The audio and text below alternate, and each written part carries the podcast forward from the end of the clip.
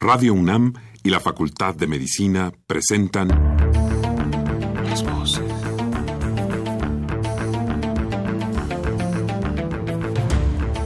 Voces. Las voces. Las voces. Voces. Las voces de la salud. Reflexión y análisis de las ciencias médicas. Acompáñenos.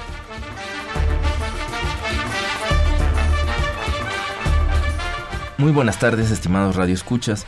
La Facultad de Medicina de la Universidad Nacional Autónoma de México y Radio UNAM tienen el agrado de invitarlos a que nos acompañen en su programa Las Voces de la Salud. Soy el doctor Andrés Aranda Cruzalta y el día de hoy para hablar sobre la atención del cáncer de mama en México, retos y oportunidades, se encuentra con nosotros el doctor Leopoldo Ávila Medrano. Como siempre, los queremos invitar a que se comuniquen con nosotros a través del teléfono 55 36 89 89 con dos líneas o bien al 01 800 505 26 88 Lada sin costo.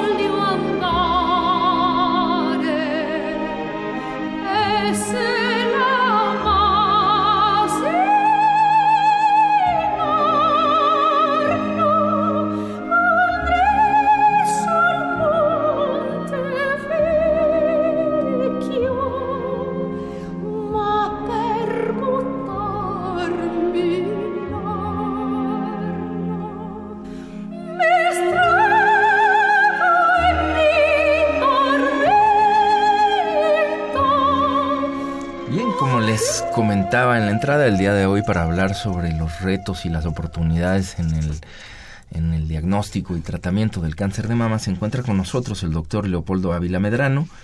Él es médico cirujano egresado de la Facultad de Medicina de la UNAM. Eh, cuenta con una especialidad en cirugía general por el Instituto de Salud del Estado de México y una subespecialidad en cirugía oncológica por el Hospital General de México. Actualmente es médico adscrito al Servicio de Tumores Mamarios de la Unidad de Oncología del Hospital General de México, doctor Eduardo Lisiaga. Si alguno de los radioescuchas eh, se interesa más adelante en contactar con el doctor, el teléfono de su consultorio es el 85 96 07 36. Leopoldo Ávila, bienvenido. Eh, buenas, eh, buenos días. Muchas gracias por la invitación. Eh, pues aquí estamos para resolver dudas y hablar algo del panorama del cáncer de mama en México. Claro, ah, sobre todo en este mes que es un tema por recurrente que está apareciendo por todos los medios. Claro. Pues, este es el mes finalmente que se le dedica a esta a esta enfermedad. Antes, eh, y quisiera quizás empezar por ahí, ¿por qué es importante hablar de este padecimiento? No parecería ya reiterativo por todos lados estamos hablando, ¿por qué existe este mes? ¿Por qué hablar sobre este padecimiento una vez más? Mm, bueno, es importante porque en la actualidad representa la primera causa de mortalidad mundial por tumores en las mujeres es la primera causa de, mortalidad y segunda porque en el país también representa la primera causa por tumores en la mujer eh, de mortalidad. Eh, alrededor de 500 mil muertes se reportan al año en el mundo de, por cáncer de mama y es importante mencionar que el 70% de estas muertes se producen en los países desarrollados, llamados primer mundo, Europa, Estados Unidos. Y aunque es menos frecuente en los países subdesarrollados, la mortalidad es mayor en los países eh, en vías de desarrollo que en los de primer mundo debido a la falta de eh, recursos para la atención, detección oportuna y tratamiento oportuno de esta enfermedad. Entonces, por eso es importante porque viene siendo la primera causa de mortalidad por tumores en nuestro país en las mujeres. Muy bien.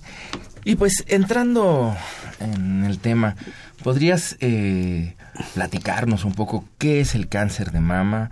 Eh, ¿Qué es esta enfermedad? ¿Cómo se produce? Sí, cómo no.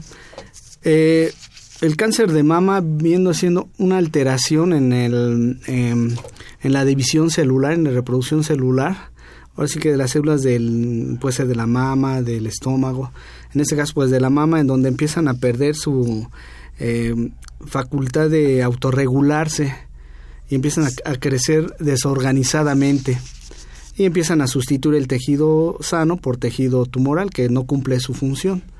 Y llega un momento en que este tejido tumoral puede, tiene la capacidad de eh, soltar células que se van a través del organismo, de los vasos sanguíneos, los vasos linfáticos principalmente en el caso del cáncer de mama, luego los vasos sanguíneos, y estas células pueden anidar en el pulmón, en el cerebro, en el hígado, en los huesos principalmente y dar origen a llama como metástasis, o sea, los hijos del tumor.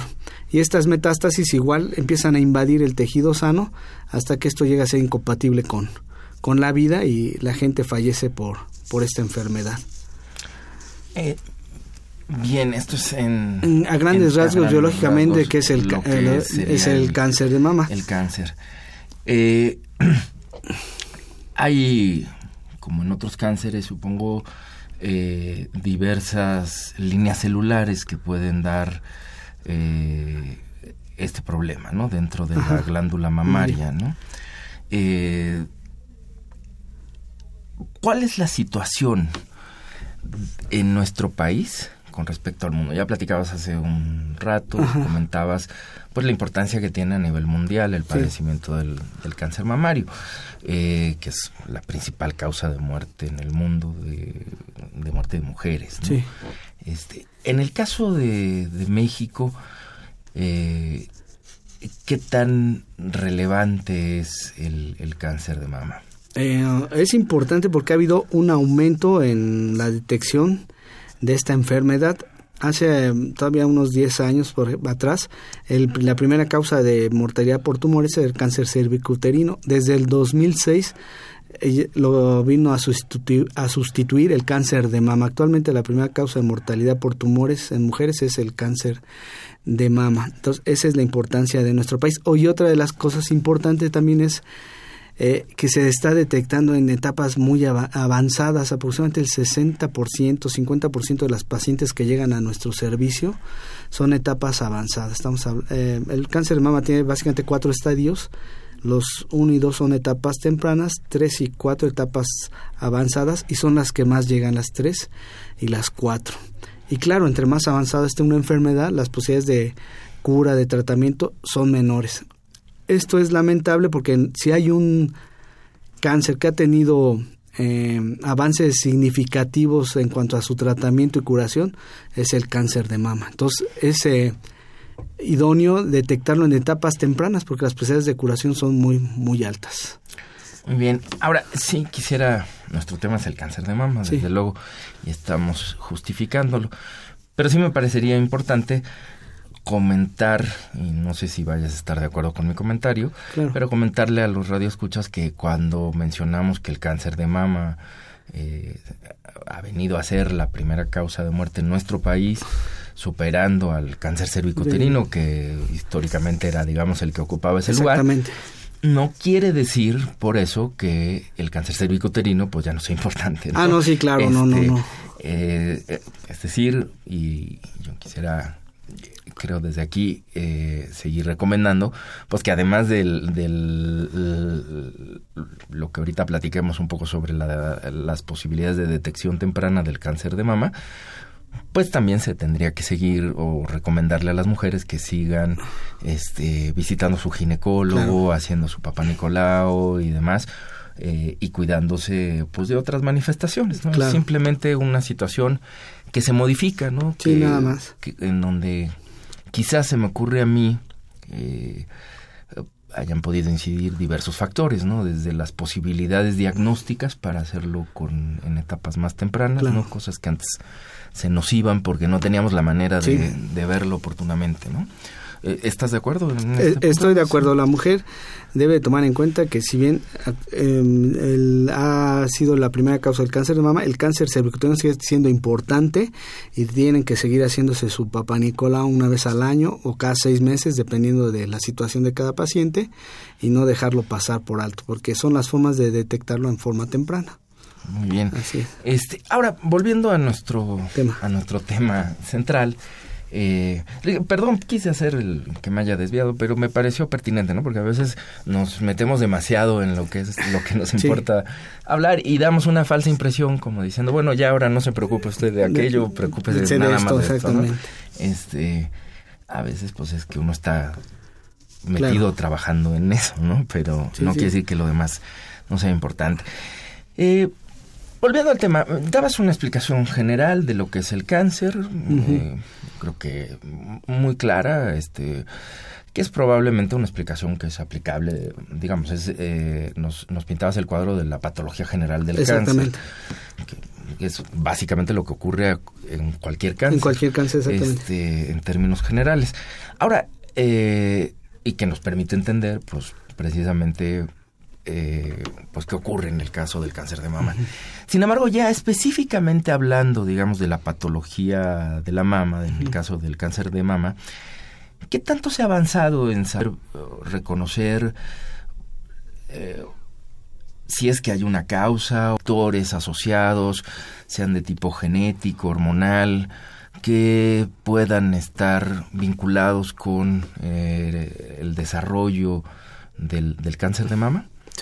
Eh, no se ha identificado una causa, única, sí, pero sí se ha identificado una serie de factores de riesgo que eh, vale la pena tomar en cuenta para em, como poner un poco más de énfasis en esas pacientes que presentan esos factores.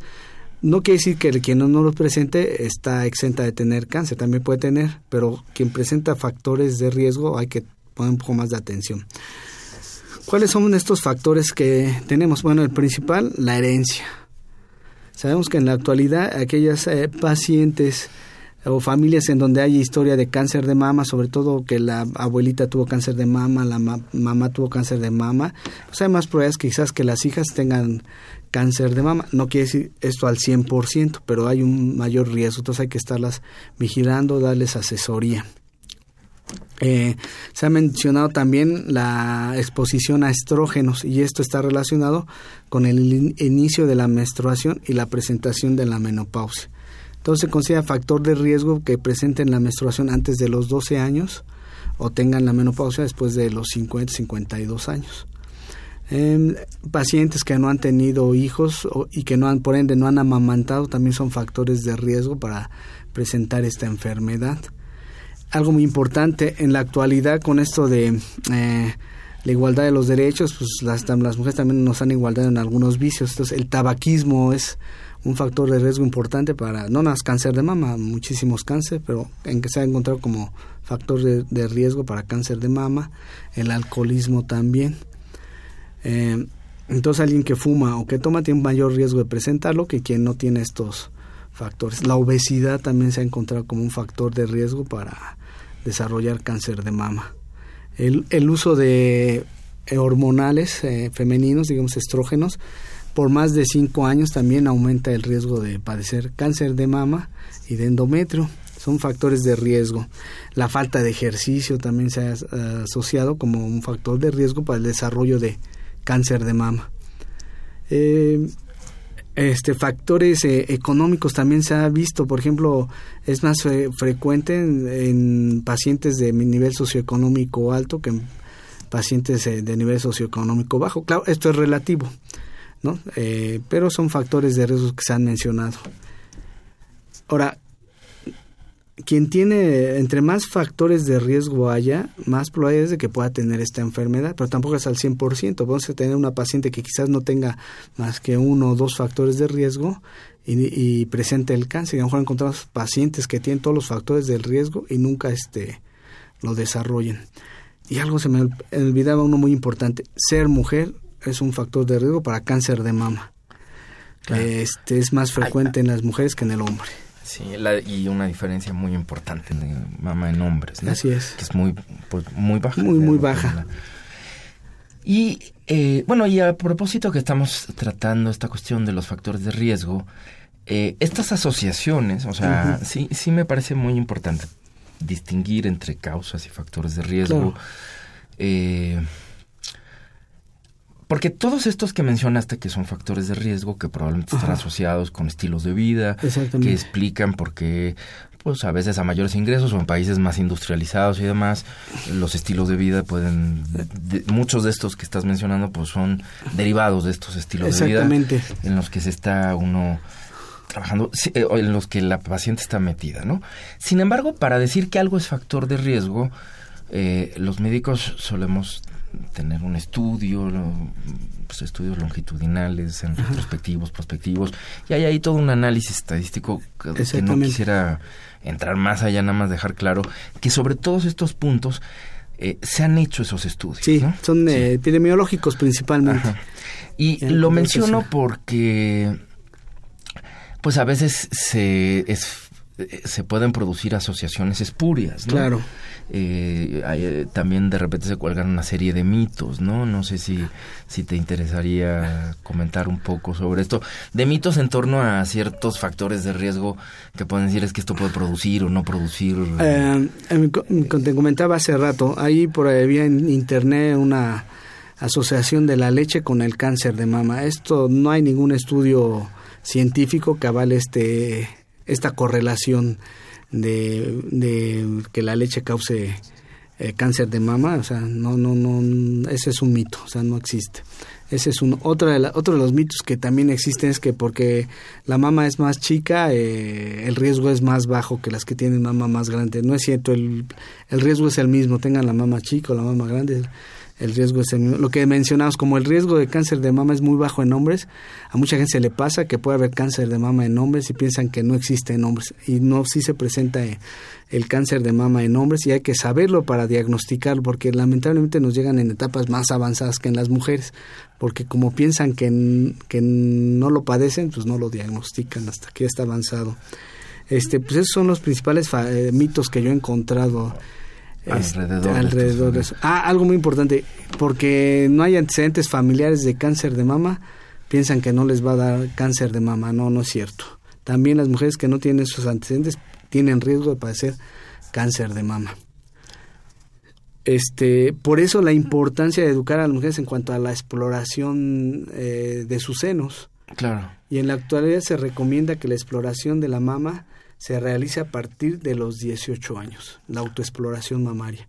Esta debe de realizarse 5 a 7 días después de haber terminado la regla, porque si se hace durante el periodo de la menstruación hay cambios en la mama que pueden confundir, pensando que es una tumoración y no es más que los cambios propios de, de la, de la glándula por, por efecto de las hormonas. Es eso. Y entonces en, en pacientes desde los 18 años en adelante, autoexploración mamaria mensual. Y en las pacientes de 25 años en adelante se recomienda una autoexploración clínica anual. ¿Esto qué quiere decir? Ir al médico para que se le haga una exploración anual y pues checar que no haya ningún problema. Ahora, eh, entrando, o bueno, antes de, ya dabas como esta, esta parte de la prevención, pero ¿en qué, cuáles son los, los primeros síntomas eh, que puede dar el, el, el cáncer de mama, clínicamente hablando? Ah, esto es muy importante. Eh, a lo mejor los primeros síntomas, em, bueno, a lo mejor en el primer momento es asintomático, o sea, quizá no de molestias, no se palpe nada. He ahí por qué se recomienda que a partir de los 40 años toda mujer se realice una mastografía anualmente, porque piensan como el Papa Nicolau para la detección oportuna del cáncer de mama. Ya en etapas un poquito más avanzadas, no doloroso. Ese es uno de los principales síntomas que encuentran las pacientes para la detección temprana del cáncer de mama. Nódulos duros, no dolorosos. Ya en una etapa un poquito más avanzada, a lo mejor puede estar, la piel puede estar edematizada, deshinchada y tener aspecto de una naranja, de una piel de naranjas. Entonces incluso se llama piel de naranja. Pero esto ya es tardío, ¿verdad? Sí, sí, ya es en tardío. O las ulceraciones. Mencionas que hay cuatro, fases eh, del cáncer de mama. Eh, ¿En qué fase está? Ya una es fase 3, fase 4, más o menos. Las ulceraciones también, el tumor empieza a crecer, se ulcera la piel, ya también es en fases 3, 4 normalmente. Eh, ganglios axilares eh, visibles en, la axila, ahora sí que en la axila, este también ya son habla de etapas avanzadas, normalmente 3, 4.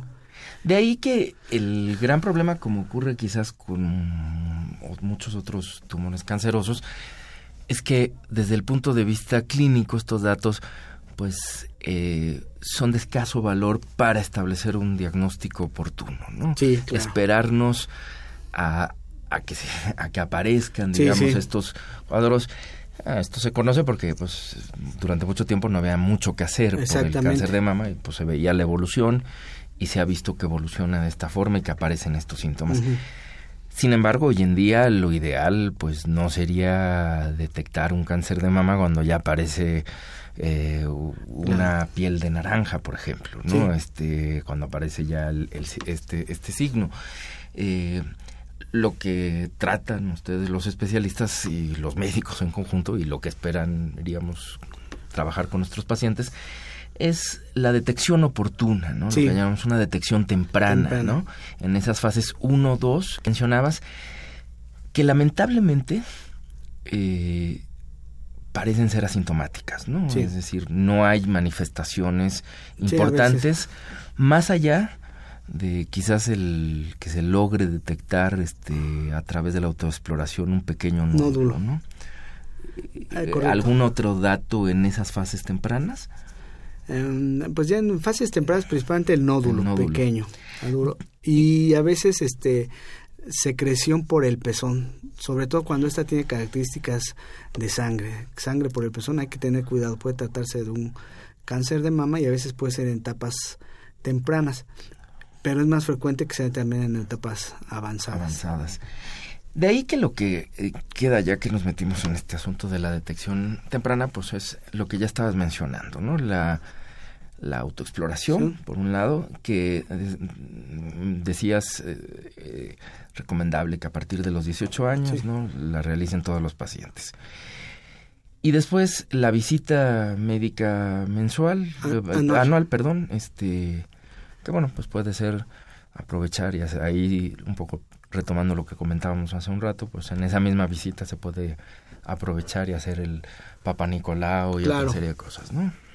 Una exploración y lo principal que tenemos que tener en cuenta es la mastografía. A partir de los 40 años. en pacientes, nosotros recomendamos, en pacientes que sus factores de riesgo son bajos, sobre todo que no tienen antecedentes familiares, a partir de los 40 años en pacientes que tienen familiares con cáncer de mama lo recomendamos a partir de los 35 años. Por lo menos una basal, que si sale bien a lo mejor se puede esperar ya para los 40. Pero en pacientes con eh, familiares con cáncer de mama a partir de los 35 años una mastografía. Una mastografía, que también a veces eh, en algunos sitios le llaman mamografía, mamografía, ¿no? Para correcto. Es, es lo mismo, ¿no? para que es el mismo estudio, Sí, sí, actualmente es lo mismo. Este, lo mismo. Eh, para que no se confundan nuestros no es lo nuestros eh, radioescuchas. Eh, ¿En qué consiste el estudio de la, así de manera general, la mastografía? La mastografía eh, ¿Tiene un paciente que teme por esto? ¿Es muy riesgoso? ¿Qué pasa? importante, este estudio consiste en, son placas con rayos X, radiográficas a través de rayos X. Los aparatos actuales dan dosis muy, muy bajas de rayos X que la verdad el, no hay riesgo en hacerse una mastografía. Inclusive se pueden hacer mastografías en etapas, en edades más tempranas, hay indicaciones, no pasa nada. ¿Por qué se recomienda a partir de los 40 años? Conforme la mama va avanzando en la edad, va, el tejido mamario va siendo sustituido por grasa y esta grasa es más fácil que penetre en los rayos X, entonces permite el diagnóstico mejor de alteraciones. Cuando se es joven la mama es muy densa, entonces los rayos X no este pues en realidad no ayudan en mucho a, hacer el diagnóstico. Por eso en 40 años es un estudio con rayos X, no hay, lo pueden hacer con confianza, no pasa nada. Inclusive a veces hay la necesidad de que a lo mejor si hicieron ahorita una mastografía es de mala calidad, hay que repetirla en 15 días, un mes, no pasa nada, se puede hacer con confianza. Muy bien. Y pues hasta donde sabemos la mayor molestia del estudio, pues es un pequeño, o sea, hay un pequeño apretón a la mama, este, para tampoco dañar, pero digamos más allá, es, es una cosa relativa, realmente inocua, ¿no? Sí, es, eh, eh, la gran molestia. depende también un poco. que no lo es tanto, ¿no? Depende un poco del técnico, la experiencia, unos más, unos es la molestia, a veces un poquito más que otras, pero es pasajera, se puede dar con analgésicos y no hay mayor problema. Y vale la pena realizarse el estudio para un diagnóstico muy oportuno del cáncer de mama. Muy bien, pues eh, estamos conversando con el doctor Leopoldo Ávila Medrano sobre eh, los retos y las oportunidades frente al cáncer de mama en México. En este momento vamos a hacer una pausa y volvemos para seguir tratando nuestro tema.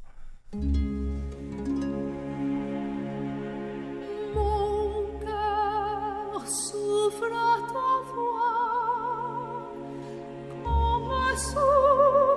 la fleur, où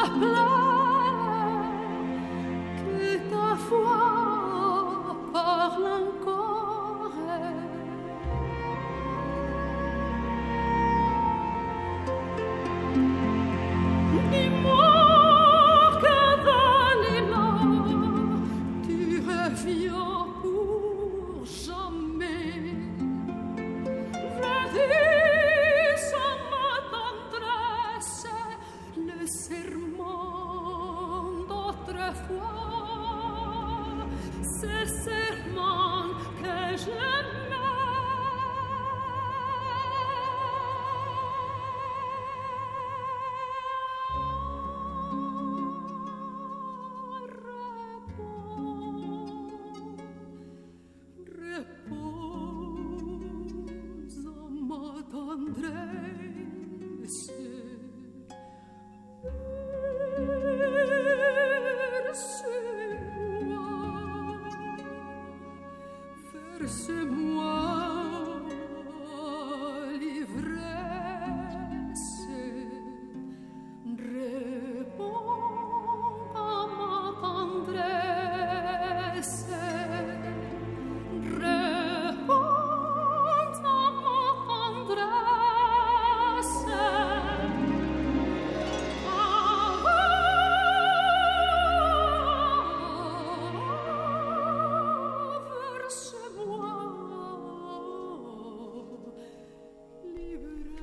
Bien, estamos de vuelta. Les recuerdo, estábamos conversando sobre retos y oportunidades en la atención del cáncer de mama en México. Nos acompaña el doctor Leopoldo Ávila Medrano. Eh, para quien desee contactarlo, les recuerdo el teléfono de su consultorio, es el 85 96 07 36. Doctor Ávila, pues estábamos platicando un poco de la cuestión de la mastografía, este y de la detección oportuna. Yo quisiera preguntarte, eh, mencionabas al principio de la, de la plática, pues que es este es un cáncer que inicialmente pues, tuvo mucho auge en los países desarrollados, que cada vez estamos viéndolo más en países subdesarrollados o en vías de desarrollo, etcétera. Eh, y que sin embargo, eh, quizás la gran diferencia que marcabas tú en ese momento entre unos y otros es el momento de la detección del cáncer, ¿no? Decías es que el, gran problema en nuestro país es que no lo todavía no lo detectamos de manera tan oportuna como quisiéramos, hablando de todos los casos en general, ¿no? Del conjunto de casos. ¿Qué razones o a qué le podrías tú atribuir el hecho de que no se hagan las mismas detecciones que en países eh, europeos, que en Estados Unidos, que en países del primer mundo? Este, yo creo que una vez este, falta capacitar más médicos, eh, especialistas en mama, y la infraestructura, ¿no? Tener más mastógrafos, más lugares donde se haga este diagnóstico en forma oportuna. Y yo creo también hacer una mayor conciencia en la población femenina de que debe de cuidar sus senos, autoexplorarse y acudir al médico. Eh, lamentablemente a veces eh, sabemos que es de los más frecuentes, pero se pasa, no se hacen autoexploración, rara vez van al médico a checarse y ya cuando llegan es porque eh, tienen una tumoración muy grande. Entonces no es necesario esperar a tener una tumoración pues para checarse y diagnosticarlo a tiempo. Yo creo que es eso principalmente, ¿no? La, más médicos capacitados y instituciones capacitadas en este y más conciencia. Sin embargo, comentabas, ahorita que estábamos fuera del aire, eh, me comentabas que ha habido un, o que notas un cambio, hay una, una cierta mejoría este, en cuanto a este asunto de la detección oportuna en nuestro país, ¿no? Al parecer, de hace unos años para acá, las cosas eh, se están modificando, ¿no? Sí, eh, hay que reconocer, el gobierno ha hecho un esfuerzo, ha abierto más instituciones eh, especializadas en cáncer, entonces el diagnóstico ha aumentado un poco más el diagnóstico oportuno. Eh, hay más mastógrafos en el país que también han contribuido a, que se aumente este porcentaje de detección oportuna y ha habido una campaña a partir de unos años para acá de sobre el cáncer de mama, se espantan las mujeres y han ido al, ¿cómo se llama? A los al médico, aunque no ha sido lo suficiente como para abarcar toda la, la población del país, pero creo que van los pasos, a lo mejor lentos, pero van en el sentido correcto, ¿no? Poco a poco.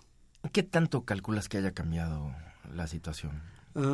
comentaba anteriormente en el, en el hospital, un ejemplo, el Hospital General de México, anteriormente el 75-80% de las pacientes que llegaban a nuestra unidad llegaban en, etapas 3 o 4.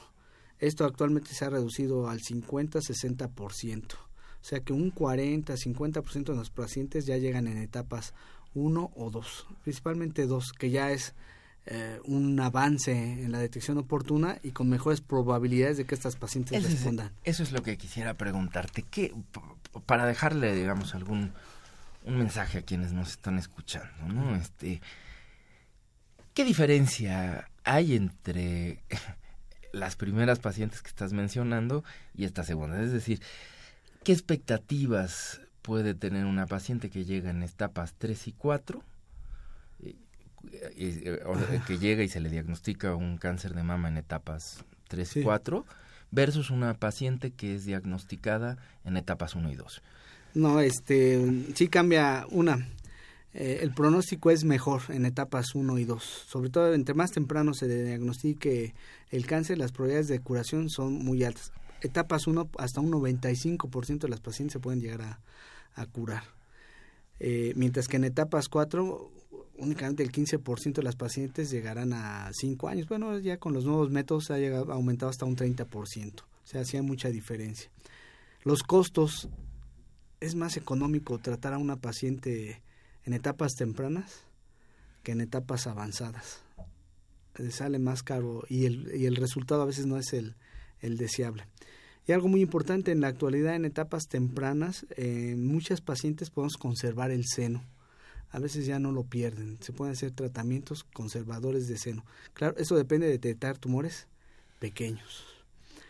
Eh, muy importante, no todas las pacientes van a ser candidatas a conservar el seno, pero en la actualidad un buen porcentaje pueden conservar su seno cuando se diagnostica en etapas tempranas, mientras que en etapas avanzadas a veces es más difícil conseguirlo. Entonces por eso la, y son cirugías mucho más cruentas, ¿no? Claro, más muchas veces no solo es la claro, la mutilación del seno es quizás lo que más eh, pues aterra no solo a las mujeres sino a todos los que pensamos en esto. Claro. lo que evidentemente eh, pues impacta más. Pero las etapas tardías, ustedes como cirujanos tienen no solo que muchas veces extirpar el seno, ¿no? Sino como mencionabas, a veces ya hay invasión a ganglios o a otras zonas y las extirpaciones son también mucho más, exactamente. Más, eh, grandes y por ende la morbilidad o sea, presentar complicaciones son más más frecuentes.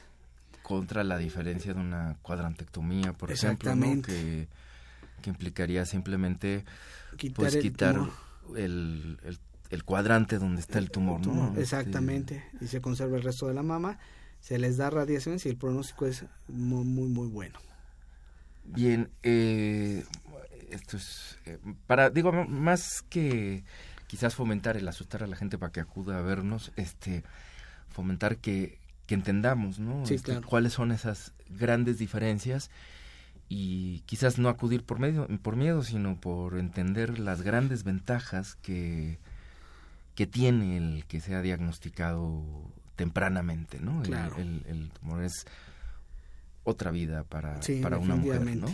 Con, con características, digamos, cuando se les detecta oportunamente, ¿no? Sí, sí, sí, el pronóstico mejora muchísimo. La calidad de vida de la mujer también es otra, ¿no? Claro.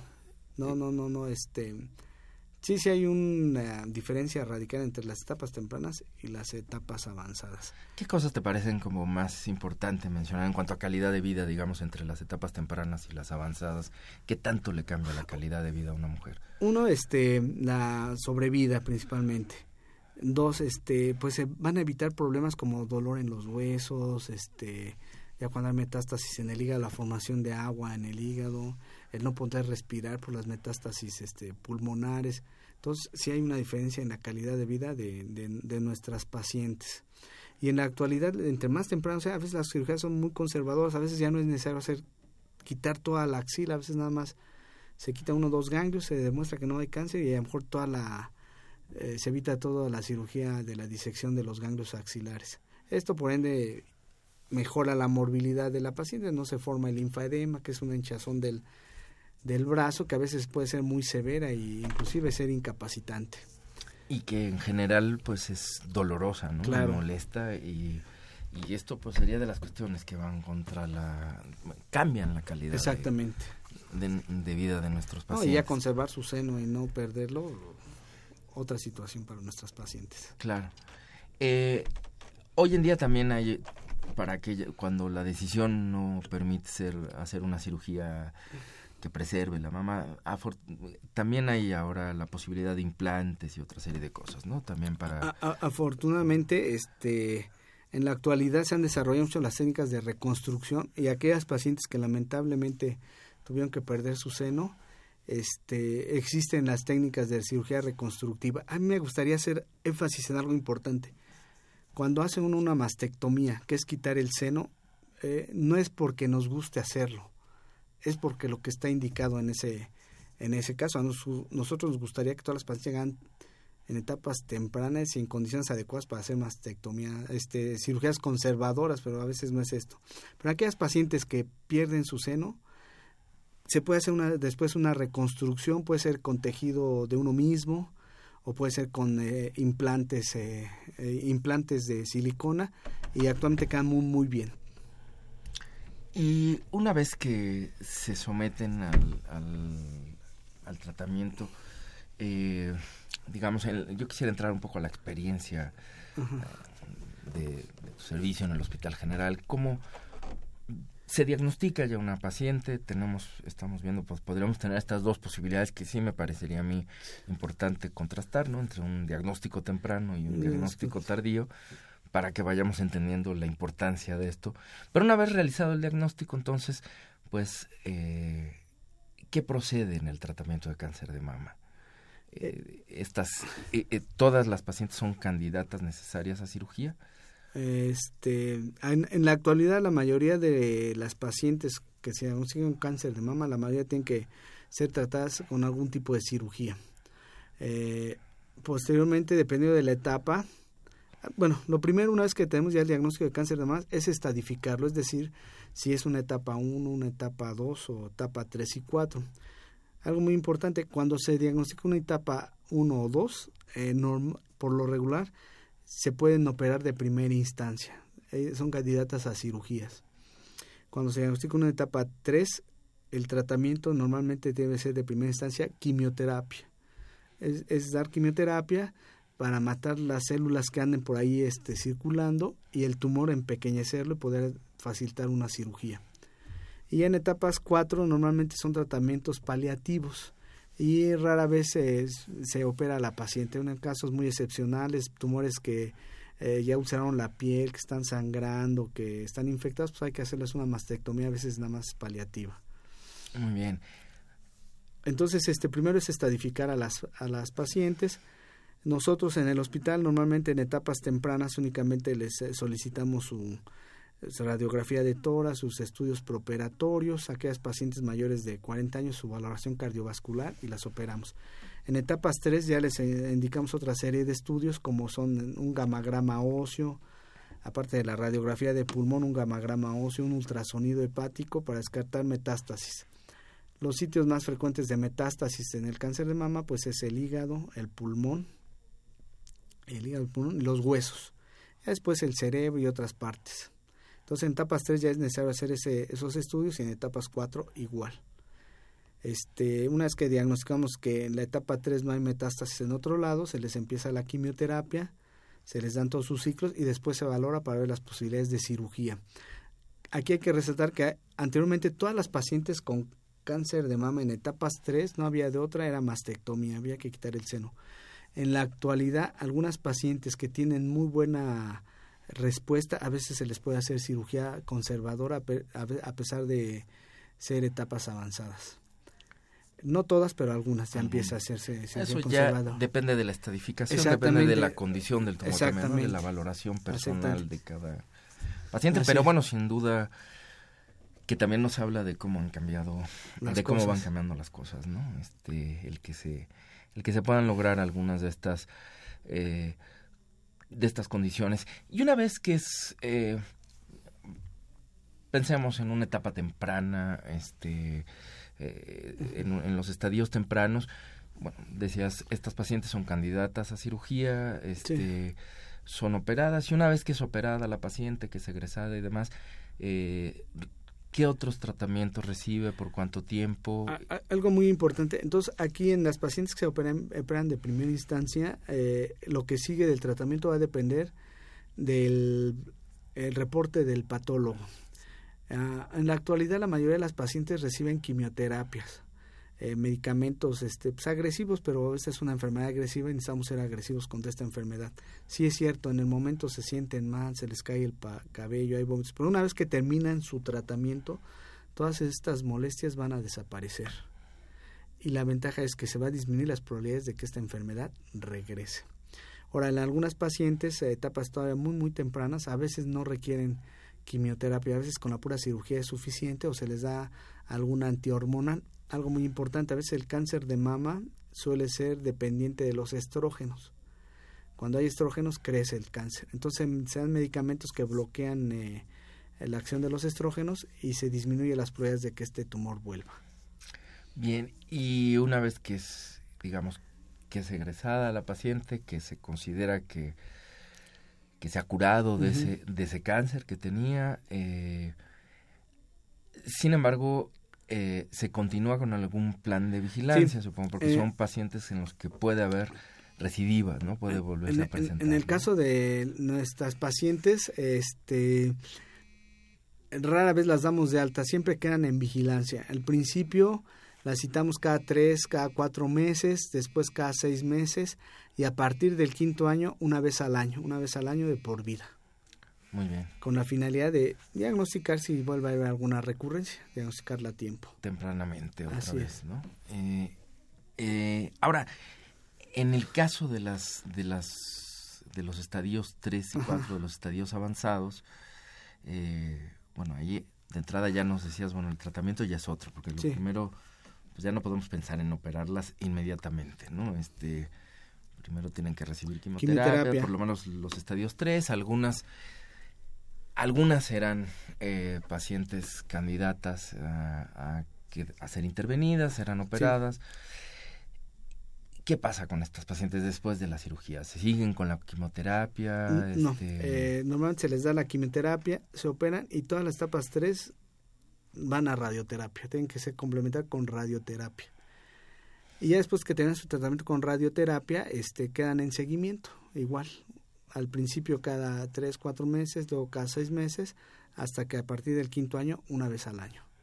Ahora, aquí habría que mencionar algo, un dato que estabas, que comentabas hace muy al principio del programa y que es lo que habría que entender, ¿no? Eh, o sea, una paciente en estadio 3 que queda en eh, ya logró llegar hasta este punto, queda en vigilancia, Tienes por otro lado una paciente en estadios 1 o 2 que también ya logró salir adelante y está en, en, vigilancia.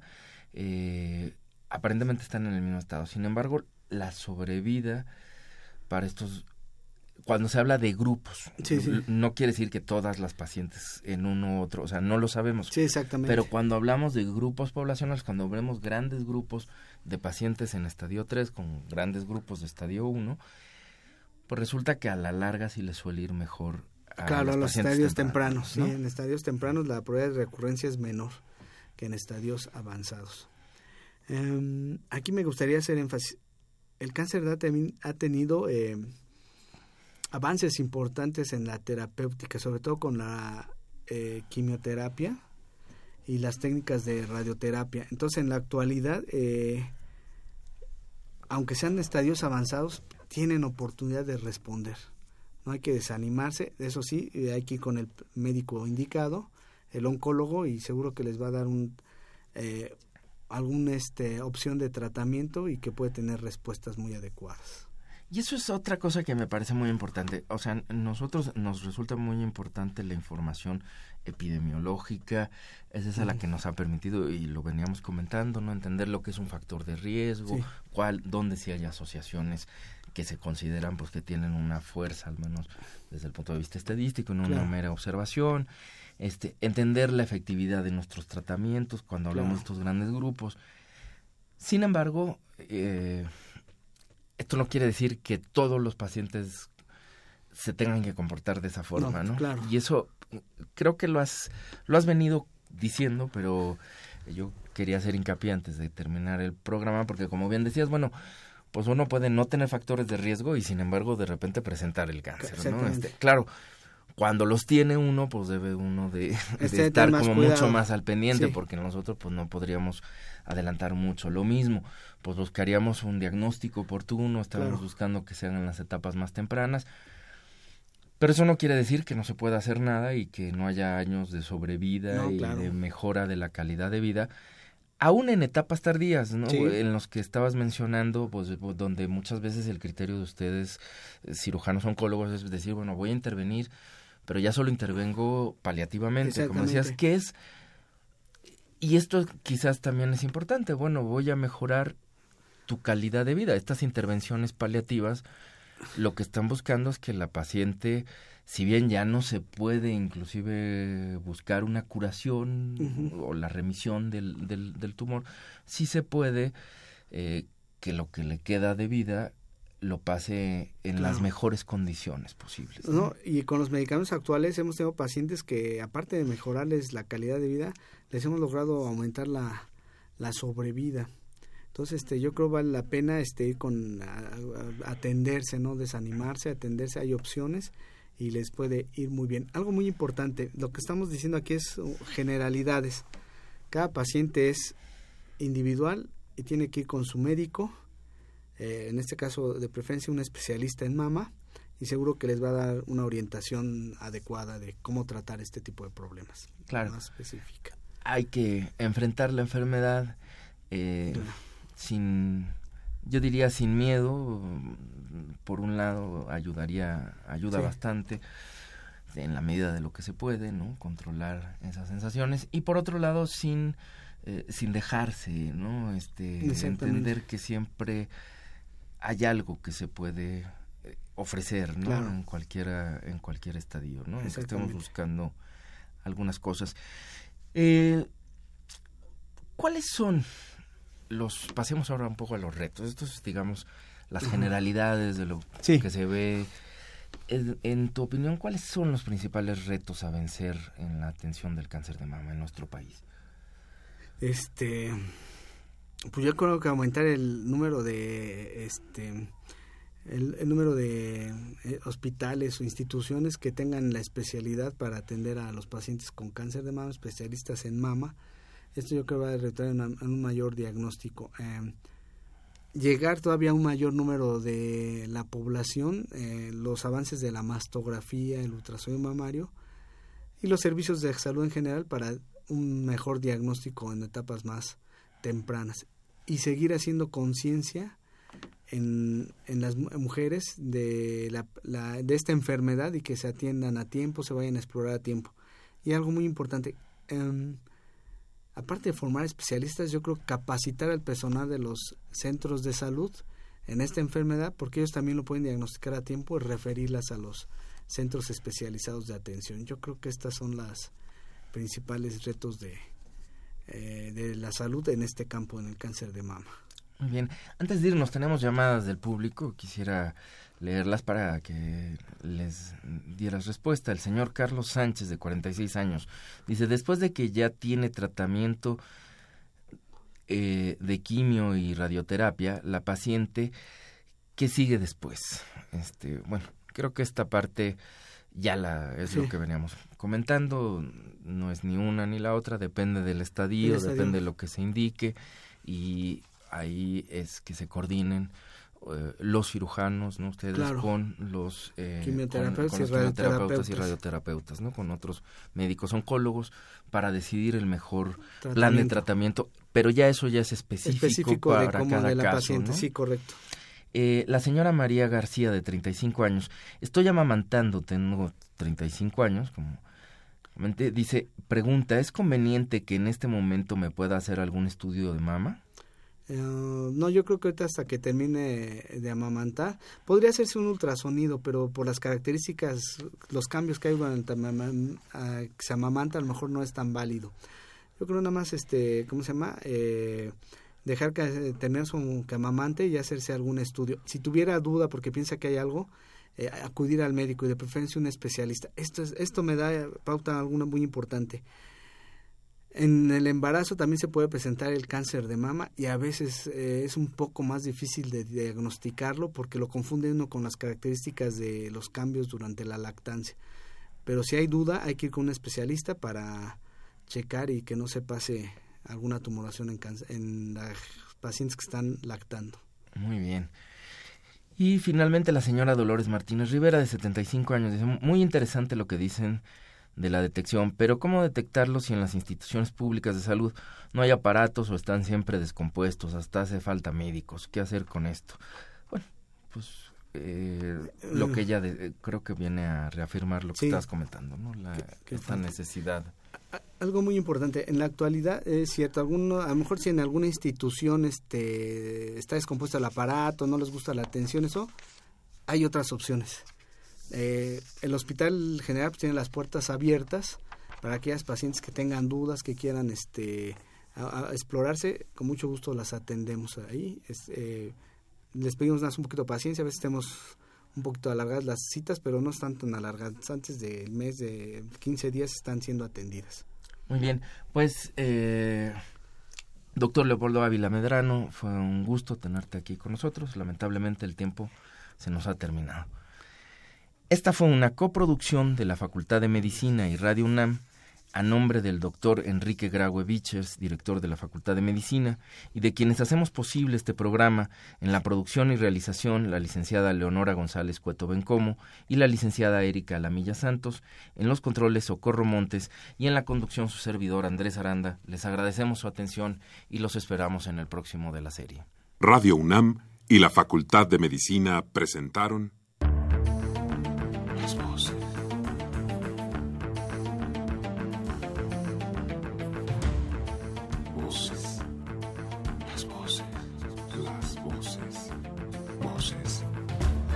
Las voces de la salud. Reflexión y análisis de las ciencias médicas.